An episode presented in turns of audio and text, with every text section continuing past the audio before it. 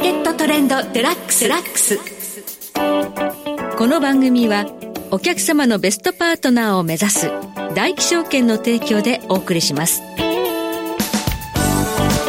皆さんご機嫌いかがでしょうか？大橋ろ子です。株式為替をはじめコモディティなどデリバティブ取引の最前線の情報をピックアップしてお届けします。今日はストリートインサイツ代表経済アナリスト安田沙子さんにスタジオにお越しいただいています。安田さんこんにちは。こんにちは。よろしくお願いいたします。お願いいたします。さて安田さんにはドル円相場のここからの見通しをお伺いしていきたいんですが、はい、え先週日銀 FOMC 雇用統計いろいろありました。結果今150円台またちょっとじりじりとドル高ですね。そうですね。やっぱり149円台前半まで一応ね雇用統計の後下落したもののやっぱり金利動向アメリカの金利動向を意識して戻ってきてますね、はい、特に今週は経済指標が予定あまりないんですよね重要なものがね、はい、うん、11日にあとミシガン大学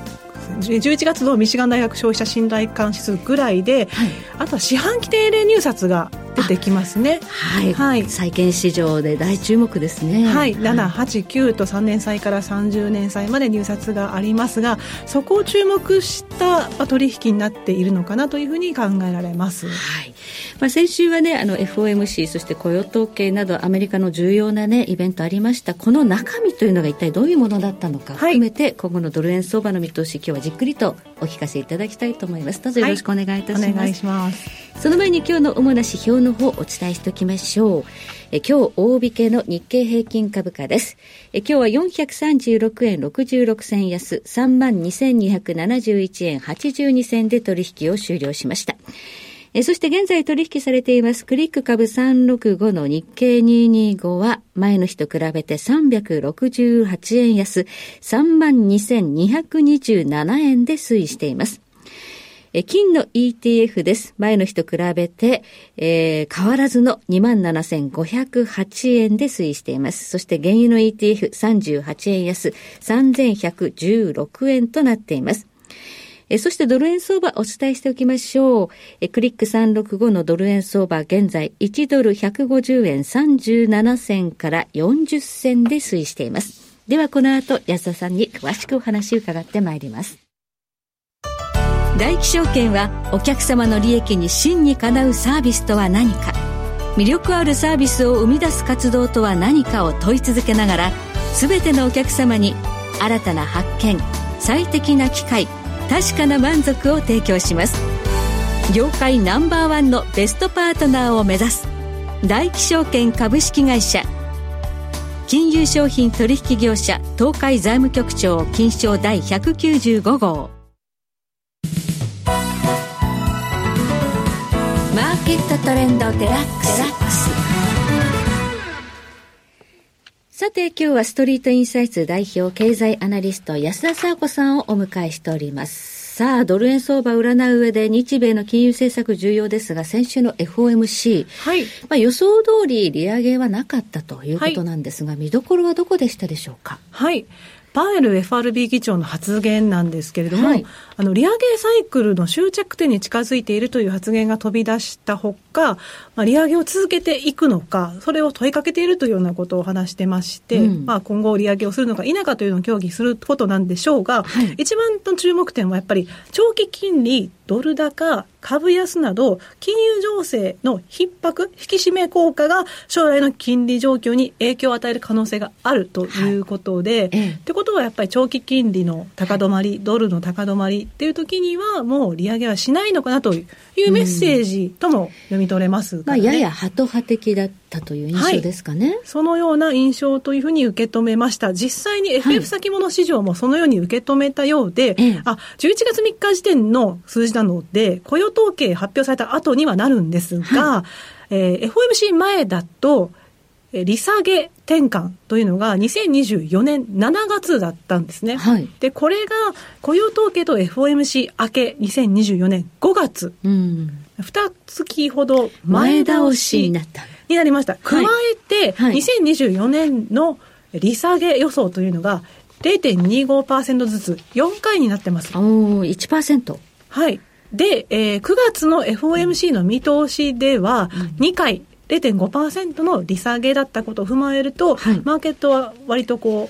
う、もう利下げを織り込み始め織り込み始めてるということにつながっています。はい。それであるならば、もっとね、あの、ドル金利ガッと下がって、はい、で、ドル円も崩れてもいいはずなんですがね。そうなんですよね。まあでもやはり、この四半期定例入札で需給を確認したいというところで、はい、今のところ金利もね、上がっているので、ドル円もちょっと150円のね、はい、40ぐらいですか？上がってると思うんですが、はい、あの、パウエル議長って、その金融情勢の逼迫を意識されてるように見えるんですけれども、えー、じゃあ実際に金融環境はどうかというところで、全米金融環境指数を見てみます。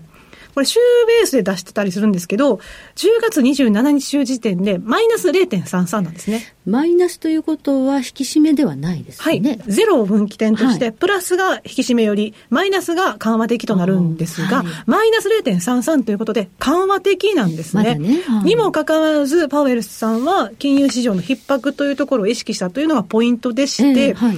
あの、マーケットってちょっと利下げを織り込むような形になってますけど、はい、そもそも2001年の1月とか、2019年の7月、7月の場合は予防的利下げを行った時ですが、はい、この時この全米金融環境指数ってマイナスだったんですよ。あ、緩和的なのにさらに緩和した、はい、ということなんですね。なので、あの、この数字がマイナスというところ型としても、まあ、利下げできないわけじゃないということもあるので、はい、まあ、そういったところを踏まえても、マーケット、その利下げを先取りしたのかなというふうに読み取れますね。はい。はいアメリカは追加利上げの可能性っていうのをずっとこう含みを残していたのが、今回消えちゃったっていう感じですかね。そうです。あの利上げの余地は確保はしたんですけれども、はい、ただそのどちらかというとその金融逼迫というところにも重点を置いたので、まあ、ハト派寄りというふうに受け止められた印象です、はい、はい、それはあらゆる経済指標とか、まあ、景気状況を見越した上でそうなってきたと。はい。答え合わせになったような印象ですよね。はい、あの、ISM 製造業景況指数と非製造業景況指数出てましたけれども、はい、あの、非製造業景況指数も、今回50.2と10か月ぶりの50割れが迫りましたよね。ねはい、で製造業景況指数自体も46.7で、うん、市場予想の49下回り、あと12か月連続で50下回ってますと。はい、で、過去やっぱり両方とも50割り込んだ時っていうのは、はい、まあ、景気後退に入ってますし、うん、そもそも ISM って、あの、50超えてても、Fed って利下げはしてたってこともあるんですよね。はい。はいあるので、はい、えー、そういったところを踏まえても、これだけやっぱりちょっと弱さが見えてくれば、将来の利下げがやっぱ視野に入るというふうに解釈してもおかしくないということですよね。はい。そして Fed の dual mandate やっぱり労働市場ですけど、はい、労働市場雇用統計出てまいりまして、で、まあその nonfarm payroll。はい。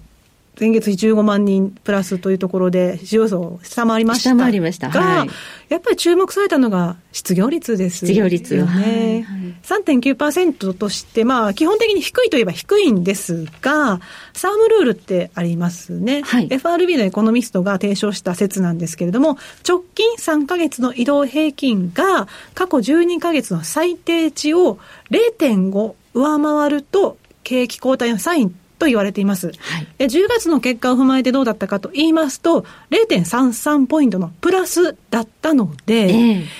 もうすぐ近づいてきた。景気後退じゃないかってことですよね。そうですね。こういった結果なんかも FF 先物市場での利下げ織り込み度を強めたのかなという印象です。はい。失業率がちょっと悪化していた。はい、そして NFP もね、これあの、今回の数字だけじゃなくて、下方修正っていうところが 繰り返されてるの気になりますね。繰り返してますよね、はい、で、しかも今回ですね、8から9月分の下方修正ですけど、うん、10.1万人と、また大きく下方修正されてまして、はい。逆にその7、8月分、9月雇用統計では11.9万人の情報修正だったのに、はい、結局また10.1万人の下方修正。戻っちゃったね。振れが激しいわけですが、ねはい、年初来で見ても、基本的に7月を除いて全部下方修正なんで。これね、問題だと思います。季節調整がうまくいかないんですか、ね、コロナ禍の後の季節調整がうまくいってないということもありますし、はい、あと雇用統計の集計のサンプルがね、回答率が低下しているということもあるので、はい、はい、そういった影響も指摘されている状況です。はい、週末の雇用統計の数字も、まあ、振るわなかったということがありますよね。そうですね。はい。はいそしてその雇用統計なんですが、今、あの、自動車のストライキやってますよね。はい、なんかその影響もあるからどうのっていうのはいかがですか？そうですね。あの、確かに3.3万人の押し下げになっているので、はい、そこは否定できないと思います。その一方で、私が一番注目していたのが、食品サービスがあります。はい、あの、娯楽宿泊の中に含まれてるんですけれども、10月は0.8万人のマイナスだったんですね。はい、で、この食品サービスの雇用というのは、コロナ禍の後の景気回復で、その雇用の回復自体を牽引していたんですよね。そうなんですね。はい。はい、非農業部門就労者数の2割から3割、もう多い時で半分ぐらい占めてたので、はい、いかに支えられたかがわかるかと思うんですけど、そこがついにマイナスに落ち込んできたということは、えー、今後鈍化していく可能性があるんですね。あの、裁量的支出が、はい、多分、減少してるんでしょうね、アメリカ人の。財布の紐が締まってきてる中で、はい、外食産業がその影響を受けていると。いうふうに考えられます。はい、で、特に、あの、9月の貯蓄率見てみましても、うん、3.4%まで低下してましたよね。はい、年初来の低水準でしたけれども、よく考えたの、クレジットカードの延滞率も非常に伸びてるじゃないですか。はい、確かあの、大手100個以外のアメリカの商業銀行の延滞率は、第2四半期で7.5%と、おそらく2000年以降で最悪だったかと思います。はい、そういった状況を踏まえると、やはり裁量的支出が縮小していって、外出産業にその影響が現れたと。現れ始めたっていうことは、はい、これからどんどんどん NFP 鈍化していく可能性が鈍化していく可能性があるということですね。はい、はいしかも、はい、あの、今回、ドンファンペイロール15万人増でしたけど、はい、あの、雇用の増加って、えー、事業調査と家計調査で見るじゃないですか。はい、事業調査は給与台帳で見た数字だから、1人が2つ職を増えたとしても2件増えると。はい、ただ、家計調査の場合は聞き取り調査で1人に対して1件と見るので、はい、1人と見るので、えー、それはその人数に合わせてになるんですが、この家計調査の就業者数が今回34.8万人のマイナスだったということで、はい、雇用統計のこのノンファンペイロールと家計調査でギャップが。ギャップが生じてる。あると。はい。ということがあると、どっちを信じていいのかっていうふうになりますよね。そうですね。ちょっとこの雇用統計の数字、ここからどうなっていくのか、かなり注目していかなきゃいけないですね。なんです。で、その中で言うなら、はい、その複数の職を持つ労働者が今、過去最高を更新しているので、850万人超えてるので、はい、やっぱりそういった方々が NFP を押し上げてるのではという話もあります。はい。複合的に考えて、ドル円相場、どう見ますか？はい、ドル円ですけれども、こういった景気減速の指標が明確に出てくるのであれば、はい、やはりピークアウトの方向に向かうというふうに考えています。はい、ただやっぱり今、タームプレミアムが上昇してますよね。はい、で、今週の四半期定例入札で、ある程度の消化が見込まれるのであれば、はい一服の方向に向かうのではというふうに思います。はい、まあ、需給の問題もありますからね、はい、なかなか金利が急低下していかないというところも、ちょっとこうドル円相場に影響を及ぼしていると。はい、はい、ありがとうございます。